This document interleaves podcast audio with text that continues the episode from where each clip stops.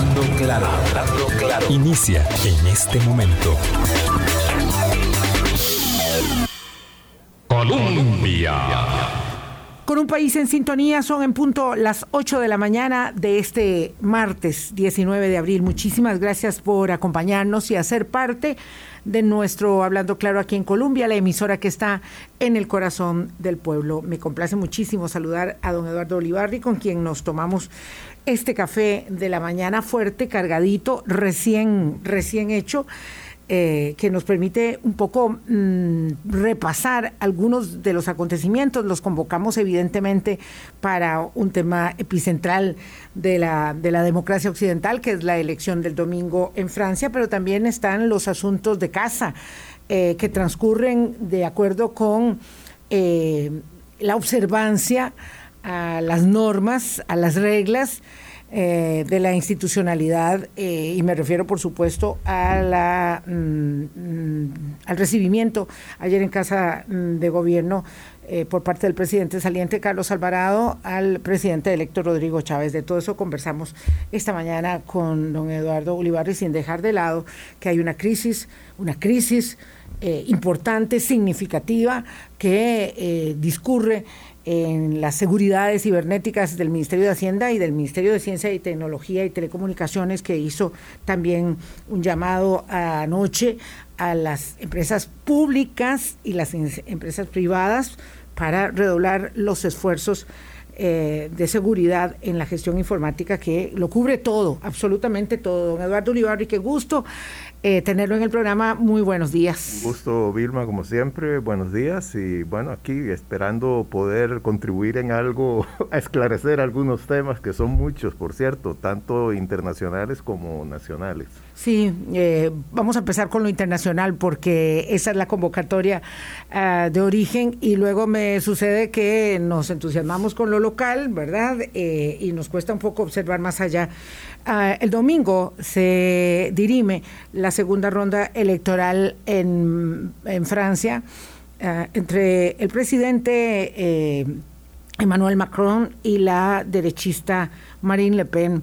Lo cierto es que mm, unas eh, manifestaciones en frente de la Universidad de la Sorbona me, parecían muy emblemáticas, donde decían, ni Macron ni Le Pen, ya estamos hartos de estar buscando el más malo, de estar teniendo que votar el más malo. Y yo decía, bueno, ¿les parece conocido?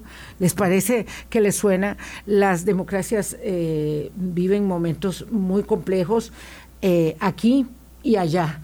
Entonces, en Francia vamos a una elección donde los expertos dicen no se sabe si va a ganar eh, el anti-Macron o el anti-Le Pen. Sí, todo, todo indica en este momento y por supuesto que en pocos días, los pocos que quedan de aquí al domingo, siempre pueden pasar muchas cosas. Pero digamos, todos los sondeos en Francia le dan a Macron entre un 6 y 12% de, de ventaja, ventaja, Sobre, sobre Marine Le Pen. Yo creo que aquí lo preocupante es que realmente la sociedad francesa, con los resultados de la primera vuelta, demostró, entre muchas otras cosas, dos que son particularmente importantes y que se relacionan entre sí. Una de ellas es el colapso ya prácticamente definitivo de los dos grandes partidos, las dos grandes agrupaciones que han conducido a la Quinta República Francesa, por lo menos hasta la elección de 2017, que son los republicanos, que es centro derecha o derecha conservadora, más bien, es una derecha conservadora tradicional y los socialistas. Los socialistas sufrieron una derrota realmente muy, muy contundente porque Anne Hidalgo, la alcaldesa de París, que fue su candidata, ni siquiera llegó al 2% de la votación. Y Valérie Pécresse, que fue la candidata de los republicanos, no llegó al, al 5%. Estuvo rozándolo, pero no llegó. Entonces, los votos en realidad se fueron en gran medida hacia dos modalidades de extremismos. Uno, el de la derecha, con Marine Le Pen como abanderada, que alcanzó un poquito más del 24%, bueno, 23 y un poquito. Eh, después, Eric Zemmour, que, que tuvo el 7% también de la extrema derecha, Y después Yaglou y Mélenchon, que, que tuvo cerca del 22% de la izquierda, una izquierda... exacto, una izquierda bastante extremista, no exactamente marxista, pero sí anti-OTAN, un poquito teñida de pro-putinismo, como también está teñida la extrema derecha francesa. Entonces, si uno suma todos estos extremos de izquierda y de derecha, alcanzaron cerca del 56% de los votos, lo cual es sumamente preocupante. Ahora, el, el, domingo yo sinceramente no creo que los franceses tengan que escoger entre el, malo y el menos malo, porque yo creo que eh, Macron ha hecho un gobierno muy bueno considerando las circunstancias, ha sido un gobierno reformista, un gobierno en el que la economía ha crecido sustancialmente, en que el desempleo ha bajado, se han dado ciertas transformaciones sociales eh, y económicas importantes y además eh, pues ha tenido un buen manejo de todo el tema de la pandemia que fue muy muy severo en Europa en general y en Francia en particular. Lo que sucede es que en, en Francia hay un electorado, digamos, enojado, ¿verdad? Hay un electorado enojado que constituye un porcentaje muy, muy significativo de, la totalidad. Y entre esos enojados hay sectores de izquierda que obviamente no quieren para nada a, a, la, a la señora Le Pen, a Marine Le Pen y en buena hora, pero tampoco quieren a, a Emmanuel Macron porque lo consideran un, un liberal. Entonces, claro, eh, al desaparecer de la escena de la segunda vuelta, Jean-Luc Mélenchon, que fue al que la mayor parte de este electorado se volcó, algunos porque realmente creían o creen en su propuesta, otros porque lo consideraron como la persona que podría ser capaz desde la izquierda de llegar a la segunda ronda y casi lo logra, pues ahora se sienten bastante huérfanos. Y muchos de ellos pues votarán por Macron precisamente porque consideran que es el mal menor. Pero otros se abstendrán y también, según lo que yo he leído, aproximadamente un 20% de los que votaron por Mélenchon en este momento dicen que van a votar por Le Pen. ¿Por qué?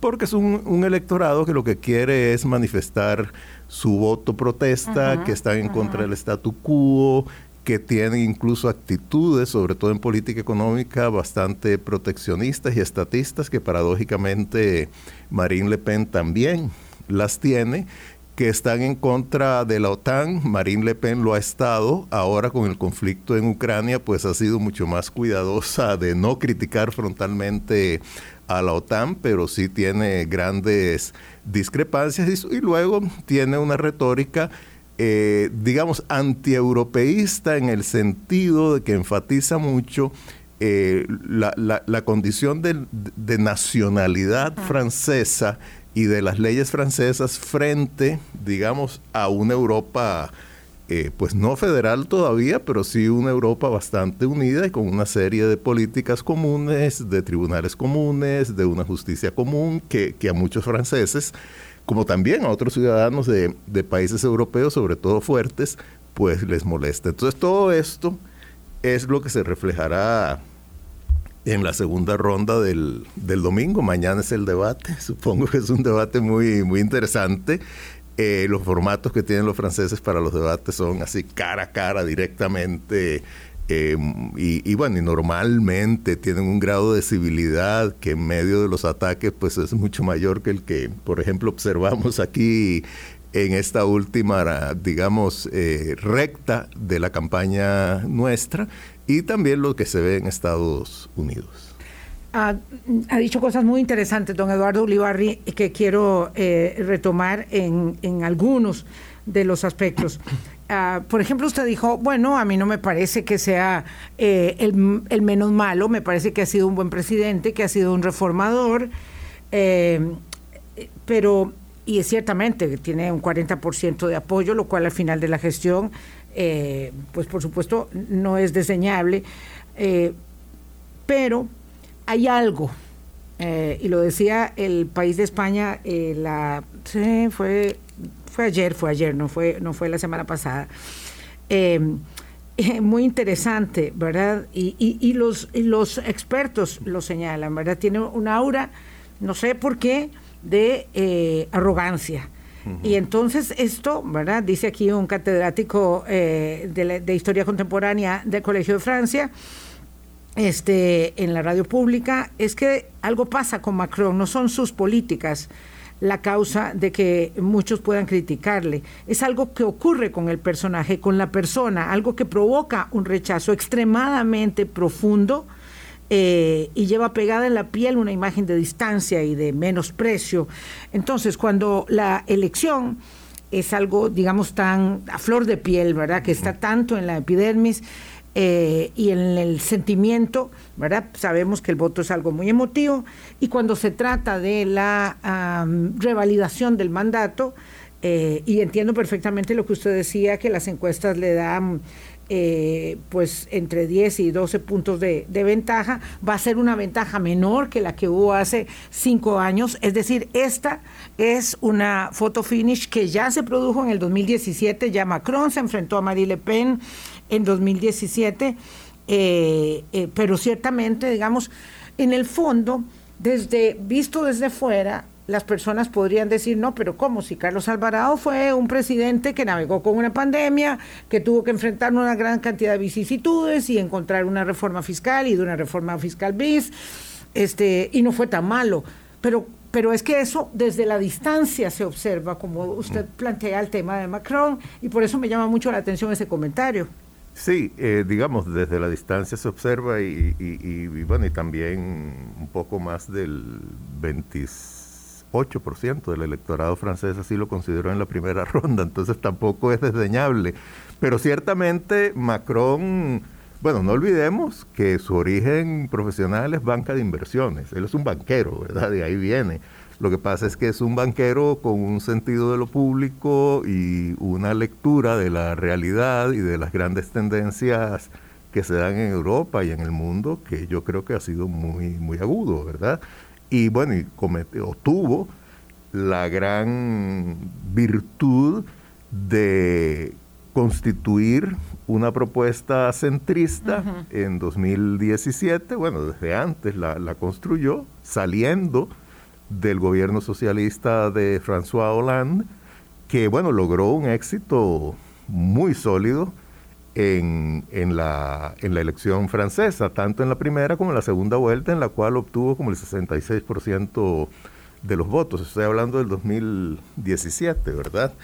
Entonces, lo que sí, él tiene un empaque que no es así como muy agradable, no es como de pueblo, distinto si uno ve a Marine Le Pen eh, es como más cercana, ¿verdad? Y además, pues hay una queja que también se, se, ha dado aquí en Costa Rica y yo creo que en gran medida explica el resultado que tuvimos en la segunda vuelta, que es que hay una se le llama la Francia profunda, que ha quedado un poco marginada de los cambios que ha habido y que han sido, desde mi punto de vista, beneficiosos para la sociedad francesa, pero que no han alcanzado y que a esa parte de la sociedad, sobre todo una Francia de provincias, rural, etcétera, de, de enclaves, de las viejas industrias que se han visto muy afectadas por la globalización y además todo el proceso de integración europea, y esa gente que no ha visto en Macron pues alguien que los represente. Y, lo han, la, han visto más eh, a Marine Le Pen, porque ese era un electorado tradicionalmente de izquierda, eh, pero es un electorado que ahora se volcó en gran medida por, por, por Le Pen y también en muy buena medida por Mélenchon, que fue el de, el de, la, el de la izquierda, digamos, no, no tradicional, fuera del Partido Socialista tradicional. Entonces, claro, todo esto, incluso recordemos que, a, que a, Macron, por lo menos en los inicios de su gobierno, se le llamó un presidente jupiteriano, o sea, alguien que está como por encima del bien y del mal, muy cuidadoso de toda la simbología del poder y además Francia tiene una presidencia muy fuerte y eso no se puede a, diferencia del ejecutivo nuestro que no tiene que no tiene las potestades. ahora también recordemos que los dos predecesores inmediatos de Macron, que fueron François Hollande y Nicolas Sarkozy, no fueron reelegidos, o sea, no lograron una reelección. Más bien, si él lograra una reelección ahora, como pareciera que la va a lograr, pues sería una hazaña importante, tal vez no tanto por él, sino por la candidata tan mala para muchos sectores de la población, y si yo fuera francés estaría entre esos, que es Marine Le Pen. Marine Le Pen, claro.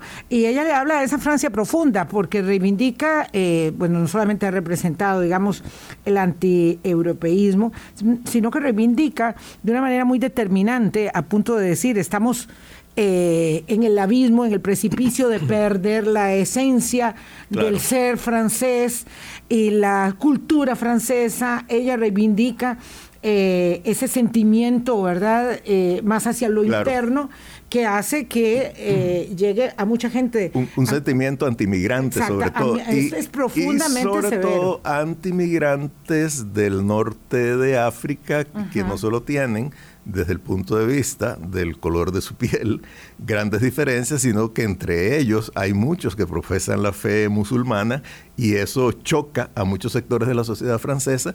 Y además, yo creo que Francia ha tenido muy poco éxito en absorber a esa población. O sea, ha sido un país que por las normas que rigen ese republicanismo a veces un poco rancio, extremo, eh, de que la gente se tiene que asimilar simplemente a esa línea central y no permitir una, asimilación desde la diversidad, eh, lo que ha creado son enclaves de sectores migrantes que no solo no están adecuadamente incorporados a la sociedad francesa, sino que también son vistos con gran recelo por amplios sectores de los franceses, digamos, eh, nacidos en, Francia y, de herencia francesa.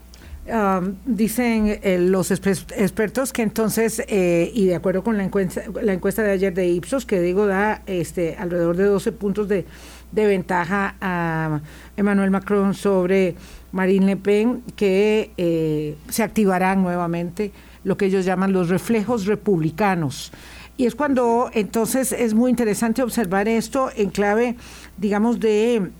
Eh, digamos, eh, contorsiones eh, y problemas que sufren las democracias muy severas, porque justamente los presidentes llegan al ejercicio del poder y se enfrentan con decisiones muy odiosas en los que independientemente, digamos, de su presentación, eh, en sociedad política, digamos, programa de gobierno, oferta de gobierno, eh, lo que se impone es eh, la economía. Estúpido, decía Clinton, la economía estúpido es lo que se impone y entonces, este, bueno, mandan ahí los números más allá de las, de las intenciones de la redistribución, que es lo que se va quedando postergado y postergado y una vez más postergado frente a, digamos, el desconcierto y eh, la decepción generalizada de los votantes, don Eduardo. Sí, y una economía que ahora está siendo muy impactada en todo el mundo, pero particularmente en Europa por la invasión de Rusia a Ucrania y todas las consecuencias,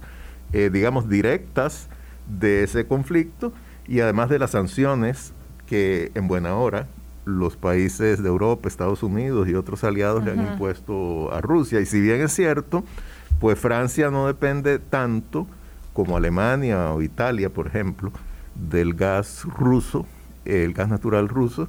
Sin embargo, pues depende en buena medida. Y en todo caso, aunque uno no dependa de un insumo, si ese insumo sube directamente del insumo que, que se importa de un país, si ese insumo sube de precio en el mercado internacional, no importa de dónde uno, uno, lo, lo, tenga, pues tiene que pagar ese precio. Y eso indudablemente está afectando y creo que el efecto todavía va a ser mayor en las próximas semanas a, a, las economías y por tanto a los electores que tienen que pagar más por el gas con el cual calentar sus casas. Por dicha ya el invierno pasó y ahora, ahora pues, vamos estamos en primavera, exactamente por llenar el tanque de sus vehículos y sobre todo fuera de las grandes urbes de Francia la gente utiliza mucho el automóvil para transportarse, digamos, en las grandes urbes no, porque ahí el transporte público es muy bueno, pero fuera de ahí tienen que, que utilizarlo. Y además el precio de alimentos, que también ha subido muchísimo, entonces todo eso golpea al bolsillo del ciudadano común y corriente. Y indudablemente eso tiene consecuencias políticas, es inevitable. Seguimos con el dedo puesto en el reglón, son las 8.19 de la mañana y conversamos con don Eduardo Ulibarri. Em, lo cierto eh, es que sobre el, precio de la electricidad no tenemos ni idea. El de los combustibles sí lo tenemos muy a flor de piel, pero el de la electricidad no tenemos ni idea lo que pagan los europeos por eh, la factura mensual eh, de, la electricidad por prender el bombillo, tener la refrigeradora. Son impresionantes eh, las tarifas eh, y el presidente electo Rodrigo Chávez ha dicho, y su diputada lo dijo la semana pasada aquí en Hablando Claro, doña Pilar Cisneros, diputada electa, que entrando nomás, entrando nomás, esa, eso lo, lo, lo tomé entre comillas, bajarán los combustibles, el arroz y los medicamentos. Eh, pero bueno, ya vamos a volver sobre los temas internacionales y locales. Oh, oh, perdón, mandé a corte y no era el momento para hacerlo. 8.20 de la mañana. Seguimos, don Eduardo. Seguimos. Este, bueno, vamos. Don Eduardo, usted estaba hablando del tema del precio de los combustibles eh, y mm, ayer justo comentábamos también con Carlos Murillo que eh, mientras en China el, asunto, eh, digamos, eh, presiona a la baja por la falta de la reactivación económica y lo que está pasando en Shanghái y otras ciudades con Omicron, en la guerra en Ucrania evidentemente presiona al alza y lo que ha habido es un desbarajuste y un descontrol de los precios este, que, genera, digamos, toda esta situación eh, tan incierta. El, el, G20 se reúne, eh, pero virtualmente, según entiendo, ¿verdad? Las economías más grandes del mundo se reúnen eh, mañana. Mm, hoy es martes, mañana miércoles, sí. Y entonces Estados Unidos dijo, eh, y, ahí están las economías poniendo los problemas sobre la mesa, los problemas de los combustibles, los problemas de la inflación, que es un problema en el mundo en este momento, y el desabastecimiento y otros más. Y Estados Unidos dijo, si participa Rusia, yo no quiero estar presente, y se está haciendo, digamos, una especie como de boicot. Por lo menos creo que participará el ministro de Finanzas de Rusia, y en ese momento se retirarán o se desconectarán de la reunión los demás. Lo cierto es que Putin dice que a él las ah, mm, eh, sanciones no le han afectado, a Rusia no le han afectado como ellos creyeron, es decir, los aliados. Y de paso quiero ligar eso con el hecho de que Emmanuel Macron, el presidente de Francia, es el presidente del Consejo de la Unión Europea eh, pro tempore, ¿verdad? a partir de enero lo es, y eh, le cayó pues voy a decirlo fríamente como anillo al dedo, en la campaña de reelección el tema eh, de la guerra en Ucrania. Bueno, para ir por partes, digamos, eh, Putin dice muchas cosas. Putin dice que, que ellos no, han invadido, sino que están liberando. En una operación especial. Ucrania de los nazis. De los nazis, el proceso de, de nazificación. Putin niega las masacres de las tropas rusas en las ciudades del norte de Ucrania que abandonaron, sobre todo Buchan. Entonces lo que diga Putin es lo que dice un autócrata que está pues aislado de la realidad, o por lo menos que no reconoce públicamente esa realidad, porque no creo que esté tan aislado de ella, y lo dice sobre todo para el consumo de su población, pero los datos están ahí. O sea, el, el rublo, eh, después de haberse desplomado, mantiene su valor porque hay control de capitales, no porque la moneda esté en sí misma eh, sólida. Ya, la, la, digamos, todo el engranaje, todo el, aceite que nutre los engranajes de la economía rusa se está desgastando y el propio Banco Central ruso, que por cierto está dirigido por una tecnócrata de altísimas calidades, eh, ha advertido sobre una recesión. Entonces el impacto sí es muy grande. Lo que pasa será es que más. será más. Lo que sucede es que, que, si Europa no decreta, y por supuesto que eso tiene una serie de connotaciones muy, muy severas, si Europa no decreta un embargo eh, sobre el gas y sobre el petróleo ruso, pues todavía la maquinaria militar rusa pues seguirá recibiendo eh, fondos para mantener eh, el esfuerzo bélico andando, independientemente eh, de qué suceda con la calidad de vida y las condiciones de vida de la población. Por supuesto que aunque Rusia sea una autocracia, las condiciones de vida de la población no se pueden desconocer totalmente porque, bueno, tampoco es el régimen totalitario que existía eh, durante la época soviética. Entonces la población tiene que ser tomada en cuenta. Eso sobre, sobre, esa, sobre esa parte. En lo del G20, sí, no sé Indonesia, que es el anfitrión, cómo irá a manejar eso, es una, una situación muy, muy difícil. Algún arreglo buscarán, probablemente, como usted dice, para que el ministro de Finanzas rusos participe en una parte y después se retire, en fin, algún arreglo buscarán. En todo caso, digamos, el G20, si bien es cierto, tiene mucha importancia como parte de esa gobernanza informal de del, del, sistema internacional no tiene tanta importancia como el G7, que es el que, el que incluye a las grandes democracias industrializadas y los países más ricos del mundo. Y ahí pues se deciden muchas cosas. Ahora, eh, yo creo que a pesar de que ciertamente la política de cero COVID que ha adoptado China está causando unos estragos, estragos económicos internos enormes y ya hay muestras de, por lo menos, de desaceleración económica y eso afecta a la baja los precios de los insumos que consume China, entre ellos el petróleo y los hidrocarburos en general, pero lo cierto es que estamos en un proceso en que en medio de esa volatilidad pues ha habido un alza y dependerá mucho sobre todo de los grandes productores eh, ¿qué sucederá? Digamos, los grandes productores distintos a Rusia, ¿qué sucederá si aumentan la producción, cosa que no han hecho hasta ahora, para que los precios bajen un poco, si la mantendrán en sus niveles actuales? Ahora sí vamos a una pausa, don Eduardo. Amigas, amigos, son las 8.26 minutos de la mañana. Ya regresamos. Hablando claro.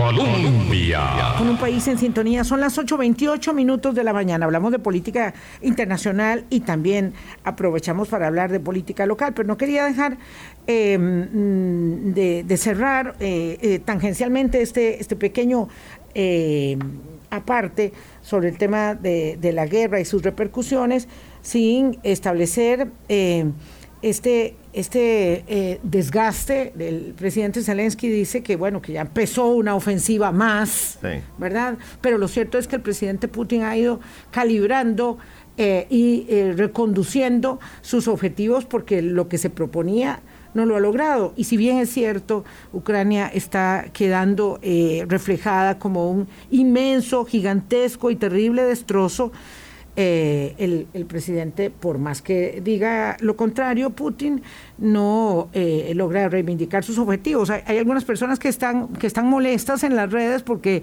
porque eh, nos acusan de ser pro occidentales. y, bueno, por supuesto tenemos una mirada, tenemos una perspectiva.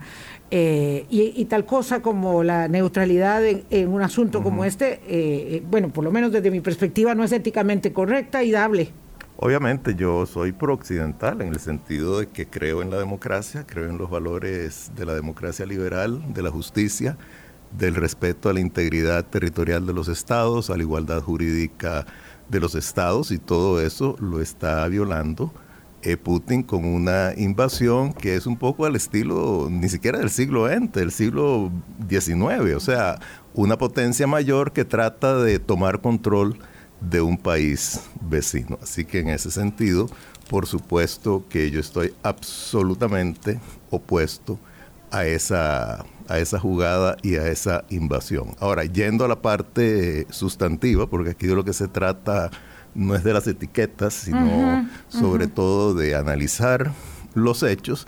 Los hechos están ahí, o sea, Rusia tenía el objetivo, la aspiración de que en unos cinco días el gobierno ucraniano colapsaba y ellos iban a poner a un gobierno títere que prácticamente siguiera los designios de Moscú. Eso fracasó.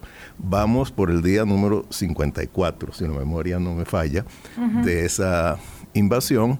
Y claro, la superioridad militar rusa es tan enorme en relación con Ucrania que yo creo que desgraciadamente, por lo menos el objetivo de prácticamente cercenar una parte importante del territorio ucraniano, sobre todo el este y el sur, que es lo que da al Mar Negro y al Mar de Azov, etcétera, probablemente los rusos lo logren en una primera instancia. Para hacer como una especie de corredor. corredor que, llegue hasta con Crimea. la Federación Rusa.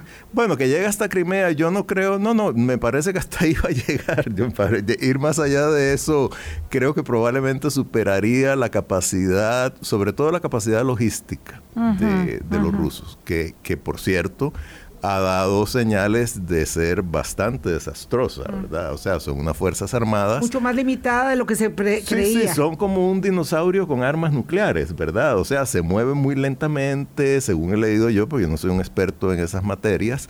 Tienen unas estructuras militares muy verticales, que hay oficiales de altísimo rango y luego no hay como instancias intermedias que le permitan a quienes están en el terreno de los hechos, de la acción, tomar decisiones rápidas y todo eso eh, ha sido pues una de las razones, entre muchas otras, de su fracaso en la etapa inicial de la invasión. Pero yo sí creo que Rusia va a tomar control, de hecho ya en, en, gran medida lo tiene de ese territorio, que lo mantenga, que ese mantenimiento eh, se prolongue por mucho tiempo, ya eso es otra gran duda, porque si algo han demostrado los ucranianos es una capacidad, primero no solo de resistencia, y yo me atrevería a decir sin, sin hipérbole, de heroísmo, sino también una capacidad de reacción y de acción en el terreno muy superior a los rusos. Claro que con un poder de fuego mucho menor, ¿verdad? Y sin armas ofensivas de alto alcance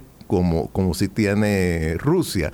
Pero lo que sucede es que a largo plazo eh, Rusia puede ir erosionándose y luego también otro factor ahí importante del cual por lo menos que ya mencionamos son las sanciones económicas. Esas sanciones económicas cada vez van a afectar más a la economía rusa. Entonces en ese sentido hasta podría haber un proceso en este momento, pues Putin ha estado aprovechando la situación para pues consolidarse en el poder eh, pero podría haber de pronto un proceso de críticas internas en el Kremlin, que es como una caja negra, uno no sabe qué está pasando ahí adentro, eh, porque ni siquiera, por ejemplo, se pueden decir, nadie ha dicho cuántos eh, marinos rusos murieron cuando, cuando los, los misiles ucranianos alcanzaron el, buque insignia y lo hundieron en el Mar Negro. Nadie sabe cuánta gente murió. Una, eh, digamos, una gran herida al orgullo y la dignidad supuesto, de, Putin y de, y de, y de su gente, porque francamente eso eso fue, bueno, un bochorno. Sin duda, sin duda. Bueno, y un bochorno que revela pues problemas internos de organización, de cadenas de mando, de motivación, e, etcétera, que indudablemente tienen que haber causado un efecto muy grande. Pero señalo esto porque a pesar de ese secretismo, que impera desde el poder en Rusia, sin embargo, hay realidades que de pronto empiezan a filtrarse y ya están llegando los cadáveres, etcétera, y, ya la economía y los consumidores están sintiendo los efectos. Entonces, todo esto hace que la situación sea muy fluida. Pero digamos, si yo tuviera que apostar en este momento, yo apuesto a que por un, una simple superioridad militar, Rusia sí va a controlar, por lo menos por un periodo importante, la zona este y una gran parte del sur de Ucrania. Don Eduardo, ah, mm, permítame, voy, voy, a, voy a cambiar de marcha porque quiero entrar en el tema, en el tema local, pero, pero cierro eh, pidiéndole una consideración nada más eh, para que eh, nos conectemos para el siguiente segmento respecto de lo que lo que ha sido no pude no pude conversar con usted digamos después de la elección esta es la primera vez que conversamos lo que ha sido eh, eh, para Costa Rica este resultado electoral que, al igual que en otras naciones y en otras democracias, sella el descalabro, el agotamiento eh, de los partidos emblemáticos tradicionales que aseguraron en una buena parte de la segunda mitad del siglo pasado, inicios de este, bueno, las consecuciones eh, errores y aciertos de la consolidación de nuestro proyecto democrático. ¿Qué pasa? ¿Qué pasa con eso? Eh, eh, uno puede ver entornos tan distintos como Venezuela, Colombia, Francia, donde las cosas han ido por el, mismo derrotero. Entonces, al cambiar de marcha, vamos a, a, venir a hablar un poco de nuestro resultado electoral y de lo que se perfila. Eh, quedan siete sesiones para que termine el actual Congreso y tengamos un eh, nuevo eh, Congreso, una nueva legislatura para los próximos cuatro años y hablamos de todo ello. 836. Hablando claro. Colombia. Con un país en sintonía, 8.39 minutos de la mañana, hoy martes, conversamos con don Eduardo Ulibarri.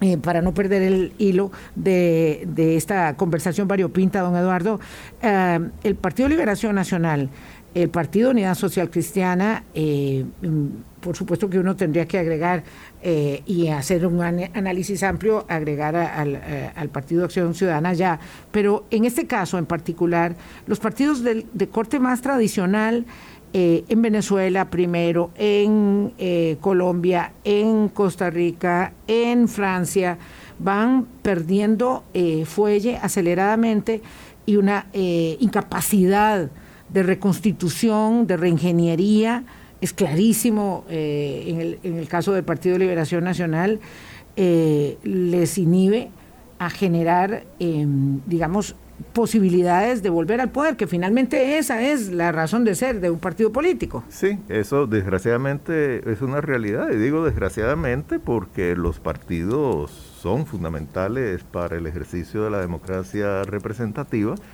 y todavía no ha habido pues una instancia de reemplazo de esos partidos tradicionales en los cuales ya yo me atrevería a incluir el PAC, eh, que sea, digamos, fuerte y además que tenga credibilidad. Hay partidos emergentes, yo me atrevería a decir que en esta Asamblea Legislativa tal vez los dos partidos, por lo menos en los que yo veo que hay como más estructura, más aspiración programática, una visión de más largo plazo, son paradójicamente los que en nuestro espectro político están en los extremos. En los extremos, guardando, o sea, haciendo toda la advertencia de que desde mi punto de vista al menos no son partidos extremistas, ¿verdad? Que son el partido Frente Amplio y el liberal progresista. Entonces, yo creo que ahí hay un fermento, pero bueno, les puede pasar como le pasó al PAC en estas elecciones, que prácticamente se evaporó. Si de pronto por los vientos de la política va a condensarse y de nuevo volverse líquido, eso es otra cosa, pero digamos, eso, es un tema. Lo, y, y bueno, y el PAC indudablemente tendrá que hacer una reflexión interna muy, muy seria, que tiene que ir mucho más allá de, una simple variable como puede ser el candidato o el gobierno o el programa, etcétera. Y lo mismo yo me atrevería a decir de Liberación Nacional y, de, y del PUSC. ¿Qué hay en esos dos partidos? Puede haber esta tendencia que yo considero que sería nefasta, que es decir, bueno, no nos fue tan mal o nos fue mejor. Digamos, Liberación puede decir, nos fue mejor que en la, que en la elección anterior, porque mejoramos nuestra representación legislativa marginalmente. Bueno, eso dijo Figueres. Exacto, porque llega, eso sí, y bueno, además es cierto, o sea, mejoraron la representación legislativa. Eh, no, no, pero, eso, eso, estoy poniéndolo simplemente como un punto de referencia, la mejoraron, eso es un hecho. Es un hecho. Eh, Llegamos a la segunda vuelta, eso es un hecho. En la, en la elección anterior no llegaron, a la segunda. Y en la todavía anterior fue ese, realmente un ridículo político. El, bochorno. De, exacto, un bochorno político de retirarse de don Johnny Araya. Lo cual quiere decir que los tres candidatos que se han escogido para los tres últimos procesos presidenciales han sido malos candidatos. Fallidos. Exacto, candidatos fallidos. Digamos. Claro, pero eh, eh, yo nada más quería interrumpirle brevemente cuando estaba hablando de esto de que se, de que mejoraron, porque vi un, video de José María Figueres, me parece, o sea, de verdad que ver para creer, eh, creo que fue el domingo, donde dice, es que de esta elección Liberación salió fortalecido, pero ¿cómo? Sí, sí, ese fue... imposible. Es el mismo discurso. Es imposible. De Antonio Álvarez. Ahora, entonces, eso es lo preocupante. porque es, cierto. La negación. la negación de una realidad, porque, o sea, los procesos políticos son eh, intensos, dinámicos, eh, y un partido que pierde tres veces consecutivamente la posibilidad de llegar a la presidencia, que es cierto, mejoró ahora marginalmente su representación legislativa, que es cierto, obtuvo 900 mil votos, bueno, pero de un padrón electoral que supera los 3 millones, ¿verdad? Entonces ahí hay mucho que decir y luego hay mucho que ver hacia adentro.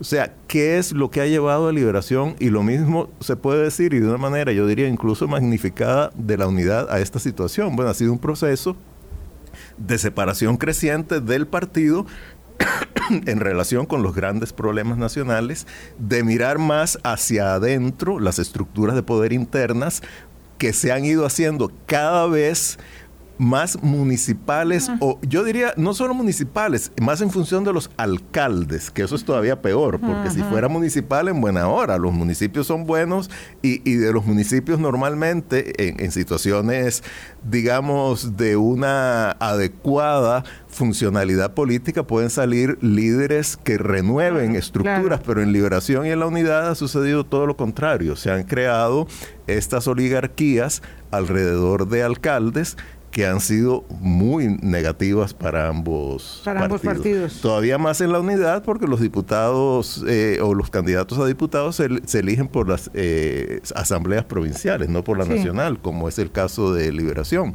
Entonces todo esto, eh, más la falta de renovación de cuadros desde un punto de vista generacional, yo creo que todo esto afecta indudablemente la capacidad de, supervivencia de los partidos. Claro, y, evidentemente, y más grave aún, afecta eh, la democracia.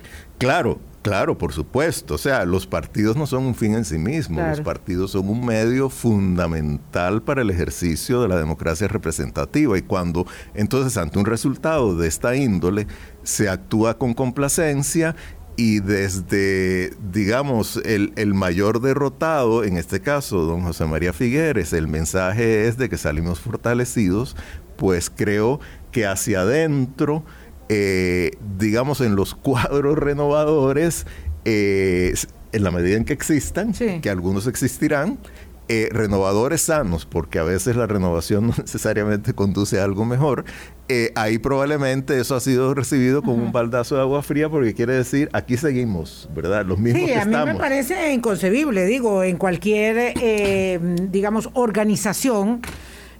frente a un resultado como ese, pues hay un paso al costado. Bueno, hemos probado que no somos las personas eh, que logran los resultados para los cuales nos han escogido o nos hemos hecho escoger y por lo tanto nos hacemos a un lado para que otros traten de eh, levantar las banderas eh, de lo que debe ser evidentemente no solamente un proceso de reflexión, sino de acción para la renovación, porque por esa vía este, están asfixiando eh, las, las, posibilidades eh, de la dinamización de la participación política, que es finalmente el tema. La gente ya no quiere ni participar. Pero bueno, vamos al tema eh, del gobierno electo, don Eduardo Ulibarri, de acuerdo con las formas, y a mí sí me complace mucho el cumplimiento de las formas en democracia, es muy significativo lo que ello implica. El presidente saliente Carlos Alvarado recibió a don Rodrigo Chávez. Don Rodrigo Chávez mm, es evidente otro en su discurso, tanto el día de eh, la victoria como en estas eh, pocas oportunidades que le hemos visto, ayer particularmente, ¿verdad?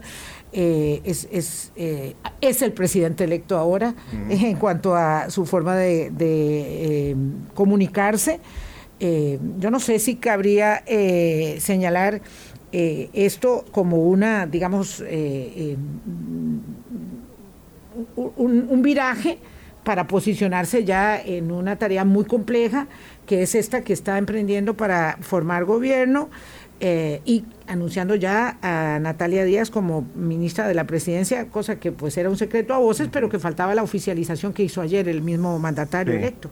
Bueno, yo celebro ambas cosas que usted ha señalado. En primero, como un elemento general, el, el, respeto de esas formas que no están escritas en ninguna ley, pero que son parte de la funcionalidad democrática, que es que el gobierno saliente y, y los representantes del gobierno entrante se reúnan y con esta reunión de sus más altos representantes, o sea, el presidente en ejercicio, el, el presidente actual, perdón, y el presidente electo, pues de ahí echa a andar un proceso de transición, pues lo más normal posible, eh, entendiendo por normalidad que haya apertura de ambas partes, intercambiar información, etcétera, porque hay aspectos anormales a los cuales ahora me quiero referir.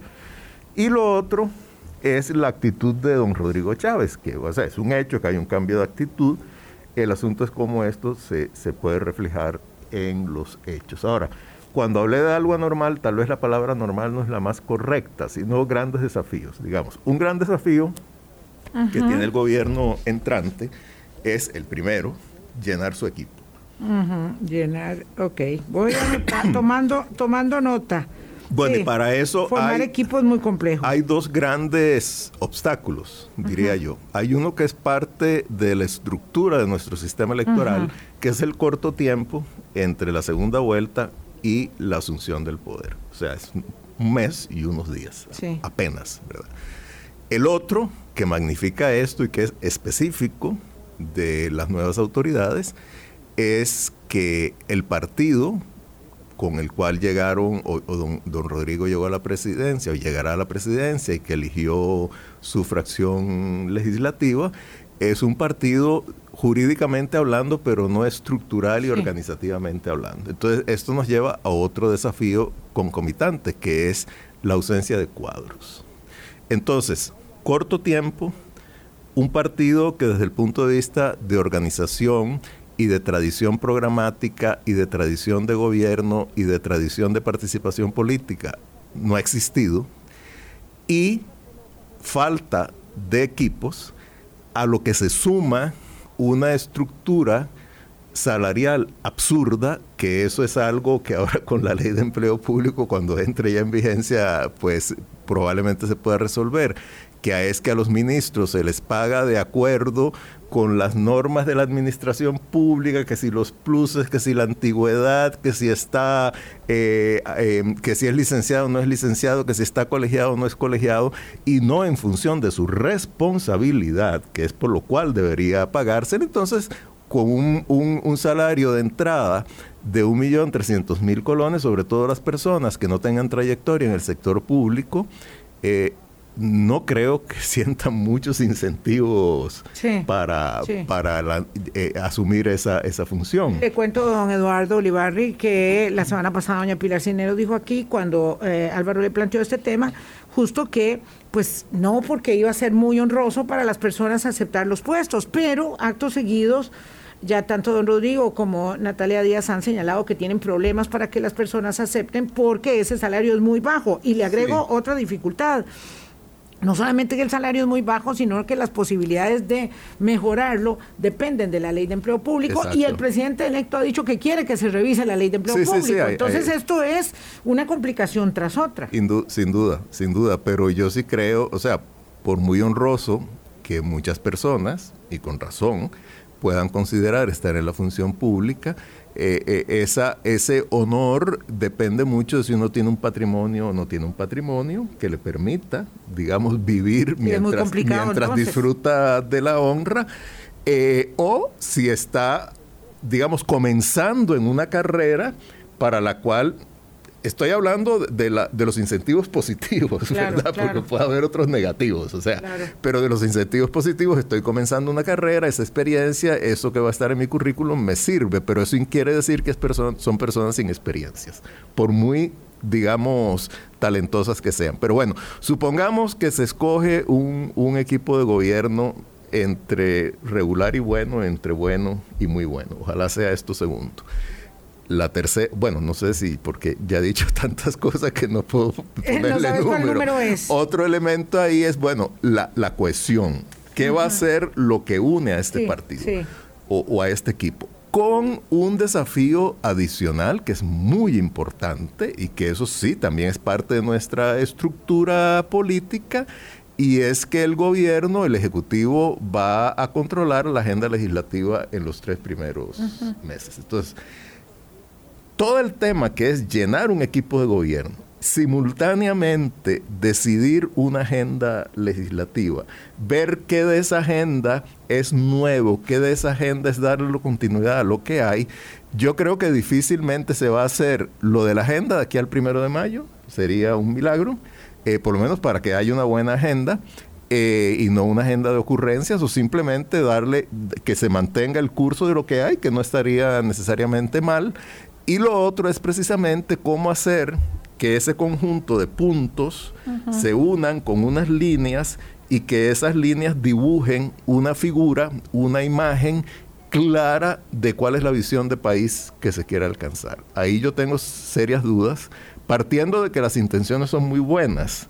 Eh, es que aunque sean las mejores intenciones, hay asuntos prácticos que por lo menos van a demorar considerablemente que la ignición del Estado por parte del nuevo gobierno active su maquinaria. Claro, claro, si es que cuesta, cuesta hacerlo eh, y en las circunstancias eh, digamos, de, la victoria de, don Rodrigo Chávez y habida cuenta del, de los asuntos que son absolutamente objetivos de, eh, digamos, de estructura partidaria a los que alude don Eduardo, pues evidentemente los desafíos se plantean a un mayor... mayor y en ese sentido... Y, de suerte que doña Natalia Díaz tiene experiencia, ministra de la Presidencia, experiencia parlamentaria. exacto, eso ayuda. Un periodo, eso sin duda, sin duda ayuda. Y yo creo que sinceramente para el gobierno lo mejor es que haya un directorio de oposición. ah, bueno, esa era la última pregunta que faltaba en el minuto cero eh, que, nos quedaba eh, de tiempo. Es un directorio de oposición. Sí, un directorio de oposición que, bueno, don Rodrigo Arias, que es el que se perfila como presidente, ha denominado y en buena hora ha utilizado ese término, un directorio de unidad. Y, y ojalá sea así, ¿verdad? Ojalá incluso pudiera haber alguien del partido de gobierno en ese directorio, eh, habrá que ver, ¿verdad? Eh, pero yo creo que eso al, Ejecutivo le sirve porque en realidad ponerse en medio de todas las cosas que tiene entre manos a negociar un directorio controlado por un partido de gobierno. Conformar comisiones. exacto, que no tiene ninguna experiencia cuyos representantes, ninguno de ellos en, la Asamblea Legislativa tiene previa experiencia legislativa, sería excesivamente complicado. Sí. Eh, don Rodrigo, en tanto, también tiene eh, sobrada experiencia para la tarea. Bueno, vamos a darle seguimiento, por supuesto. Don Eduardo, muchas gracias. Con todo gusto. De todo, como en botica, decíamos. Eh, hasta mañana, pásenla muy bien. Chao. Hablando claro, hablando claro.